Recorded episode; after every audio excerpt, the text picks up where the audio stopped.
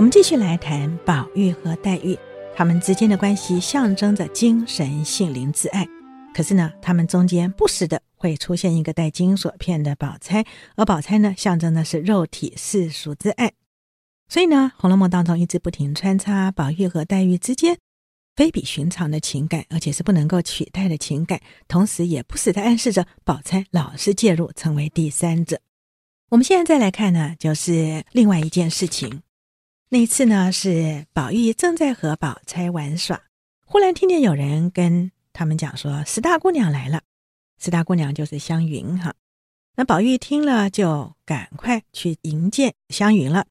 宝钗听到了以后，就笑了，说：“哎，等着等着，咱们两个人一起走，我们一起瞧瞧她。”说着就下了炕，同宝玉一起到贾母这边。只见史湘云这时候正大说大笑。这形容的非常好，因为湘云是一个个性非常豪迈、不拘小节，然后呢，也真的是有点傻傻的，就是傻不愣登的哈，这样的一个个性。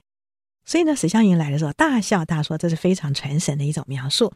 结果史湘云看见他们两个来，跟他们问安了之后，这时候林黛玉在旁边，林黛玉就问宝玉了，说：“你是从哪里来的？”宝玉就说：“我刚刚在宝姐姐那里。”宝玉这回答是简单的，可是呢，当然我们都可以知道，立刻引来林黛玉的一缸子醋了。林黛玉就冷笑了，说：“我说呢，亏在那里绊住，不然你早就飞了来了。”宝玉就笑说：“你哪有只许我同你玩，替你解闷？我不过偶尔去他那里一趟，你就说这个话。”林黛玉说：“好没意思，你去不去关我什么事？我又没有叫你替我解闷啊，你大可以从此都不理我呢。”说着，又赌气回房间去了。黛玉生气，宝玉从来就没能好过呢，所以宝玉赶快就跟了来，就跟黛玉说：“你好好的又生气了，就是我说错了，你到底还是坐在那里跟别人说笑一会儿，就这样子生了气跑掉，自己在这里生闷气干嘛呢？”林黛玉就说：“你管我。”宝玉就说：“我当然不敢管你，我只是看着你自己在作践你的身体呢。”林黛玉就说：“哎，我就算作贱坏了身体，我死与你何干呢？”宝玉说：“哎，何苦来大正月里头死了活了的？”林黛玉说：“哼，偏要说死，我这会子就死，你怕死，你长命百岁的好不好？”宝玉就说：“哎，你要是只管这样子闹，我还怕死呢，倒不如死了干净。”林黛玉就立刻硬凹宝玉的话，扭曲了说：“正是了，要是这样子闹，不如你让我死了干净吧。”宝玉就说：“我是说我自己死了干净，你不要随便听错了话就乱赖人。”好，你可以看到这个吵架呢，林黛玉分明是没有道理的，真的是相当的闹情绪、意气用事，但也可以显出来她跟宝玉之间情感非比寻常，她才可以这样子闹，因为有安全感嘛，她知道她可以这样子的闹宝玉，而背后呢，无非是吃醋，因为宝玉刚才去看了宝姐姐，可没有先跟她打招呼哦。再下来呢，他们正吵得不可开交的时候，偏偏宝钗又走来了。宝钗就说：“史大妹妹正等着你呢。”于是就把宝玉给推走了。黛玉这时候呢，因为跟宝玉还没有和好嘛，于是越发的气闷，只好在窗前拼命的流眼泪。那宝玉当然知道黛玉会为着这件事情继续生气下去，除非她跑来好好的安抚，再三道歉。所以没有两盏茶的功夫呢，宝玉人就来了。林黛玉看见宝玉来了，越发哭个不停了，这又是很传神了，气得要死，当然是指望着宝玉来安慰。等宝玉来了，却又更加哭个不住了。宝玉知道这样子，就想糟了，大概这次比较难挽回了，只好打叠起千百样的款语温言来劝慰他。结果没有想到呢，自己还没有张口呢，黛玉就说了：“你又来做什么呢？”横竖如今有人和你玩，比我又会念，又会做，又会写，又会说笑，又怕你生气拉了你去，你又做什么来？死活凭我去算了。这真是黛玉心里头的矛盾的。她其实当然希望宝玉来哄她，可等宝玉来的时候，却又问了：“你来干什么呢？”啊，这真的是情人吵架。我想大概恋爱过的人呢，大概都能够了解这样子的一种吵架。女生耍赖的背后，其实有很深很深的情感在当中了。宝玉听了以后，就忙上来劝黛玉，说：“哎，你应当做个明白人。我虽然糊涂，其实我也知道。头一件，我们是姑舅姐妹，宝姐姐可是两姨姐妹，论亲戚关系，她可比你疏呢。第二，你先来，咱们两个一桌吃，一床睡，一起长得这么大。她是才刚来的，我哪有可能为了她就疏远你了？林黛玉听了以后，一半安心，一半还是在胡闹着，就说：“哼，我难道是为了叫你去疏远他吗？那我成了什么样的人呢？我这样子只不过是为了我的心而已。”宝玉就说：“我也是为了我的心，难道你就只知道你的心，不知道我的心吗？”他们呢，情感表达只能到此为止，好，在中国传统文化当中的禁忌了。那么当然呢，黛玉听了以后也就明白了，所以低头一语不发，半日才说了：“你只怪人家说话做事怨怪了你，你也不晓得你自己多怄人。就拿今日天气来说，明白的今天是冷成这个样子，结果你却把披风给脱了。”宝玉就说：“哎，我一直穿着呢，结果看到你恼了，我一暴躁就脱了。”林黛玉就说了：“等你回来伤了风，那又该怎么办呢？”这边描述出来，林黛玉在宝玉的劝慰之下呢，当然也就被挽回了。然后呢，总是要硬凹硬转一下，好让自己刚才的胡闹呢有一点台阶下，也有一点理由。于是就故意说了，其实在担心宝玉的身体。已经天凉了，可是却把披风给脱了。当然呢，黛玉会这样子一转，哈，从生气到后来变成是关心宝玉，很重要的一个原因就是宝玉说了那句话：“我也为的是我的心，你只知道你的心，你却不知道我的心吗？”啊，这其实已经是情感表达容许的界限最露骨了。那黛玉当然已经听清楚，也明白的放在心上了。可黛玉从此以后就会有安全感吗？不会的，因为她知道，不是宝玉说了算，要大人说了才算数。可是谁晓得王夫人最后会期望谁成为她家的媳妇呢？所以黛玉将势必会因为没有安全感继续的闹下去。心灵相通虽然常听人讲，不过在现实人生当中，想要心灵相通其实未必容易。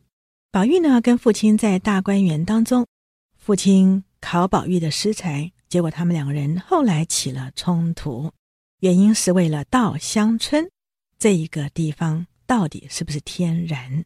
这个话题呢，导致宝玉和父亲之间就有了一些不愉快。宝玉怎么看都觉得稻香村的天然是人力造作而成的，因此就跟父亲顶嘴说稻香村绝对不是天然清幽的地方。结果差点就把贾政给气坏了。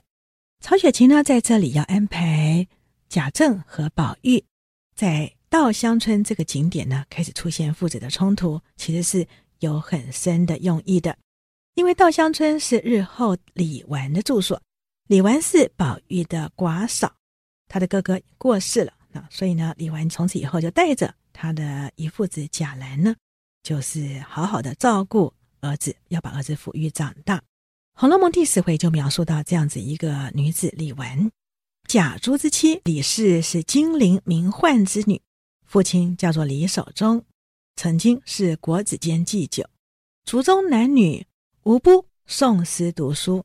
直到李守忠继承以后，便说女子无才便是德，所以要求李氏等等不要再读书了，只不过是拿些女士书、《列女传》、《闲园集》等等三四种书，使他认识几个字，记得前朝几个贤女罢了。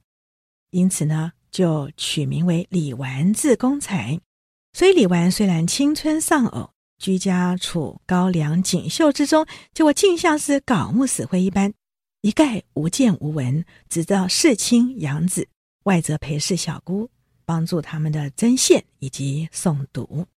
贾珠虽夭亡，幸存一子，取名贾兰，今方五岁，已入学攻读。所以呢，这一段描述出来，李纨在整个。中国传统文化要求当中，基于女子无才便是德，从此以后，她只读一些啊贤女劝告之书，除此以外呢，就是以针线啦、为要。就她嫁过去之后，却没想到婚后没多久，先生却病故了，于是她只好就守着遗腹子贾兰，想办法让她读书，长大成人去做官，这个去取得功名。而她自己个人呢，却是如同槁木死灰一般。一概无见无闻啊！他所知道的就是女子无才便是德之下呢，尝试去照顾小姑等等。李纨这样子一个人呢，到底是不是天然的女性？这正是宝玉和贾政针对稻香村起冲突的原因，是暗喻着李纨这样子搞木死灰、无见无闻，根本就是社会制约之下的人为造作，而黛玉的真情至性才是真正的天然。好，这边呈现出来非常激烈的冲突。黛玉的真情真性，其实是道家系统当中李鬼文化当中才能够容许的。所以呢，文人成为道家系统当中的出世之人呢，啊，往往就是逍遥于山林当中的放浪形骸。我们会用“放浪形骸”这四个字，正意味着说，对他们来讲呢，真情自信比什么都重要。可是，假如进到官场当中呢，这个入世文化底下呢，就必须要想办法谨守这些君臣父子。应当有的伦常，而且要恪尽礼数，甚至呢，在这种君王霸权底下呢，很多时候也必须要巴结逢迎、谄媚。所以，呃，入世文化和出世文化本身两个系统就造成了冲突，而反映出来的人性呢，就是李纨这样子的一种被社会教育出来的女性，以及黛玉的真情自信，到底谁才是天然呢？对于宝玉来讲，他当然要的是黛玉这种，因为宝玉自己也是来自仙界，他喜欢逍遥出世。对他来讲呢，入世官场文化是他最痛恨、最痛恨的。所以对着稻香村的题诗呢，宝玉和黛玉是根本心灵相通的。宝玉在父亲的考试之下，就说出“采水临门稻花香”，而事实上呢，黛玉在元春省亲来试宝玉诗才的时候。黛玉帮宝玉作弊写出来的诗，也是对稻香村有类似的描述。黛玉描述的是“十里稻花香”，都是用“稻花香”这几个字，可见他们对于稻香村有类似的观感，而且呢，竟然用出同样的形容词，可见两人之间是心意相通的。不过呢，他们两人之间最相通之处，还是在于宝玉非常有名的一句话：“黛玉妹妹从来不讲混账话。”谢谢收听，请继续关注好好听 FM，记得帮我们分享给您的亲友，祝大家平安健康。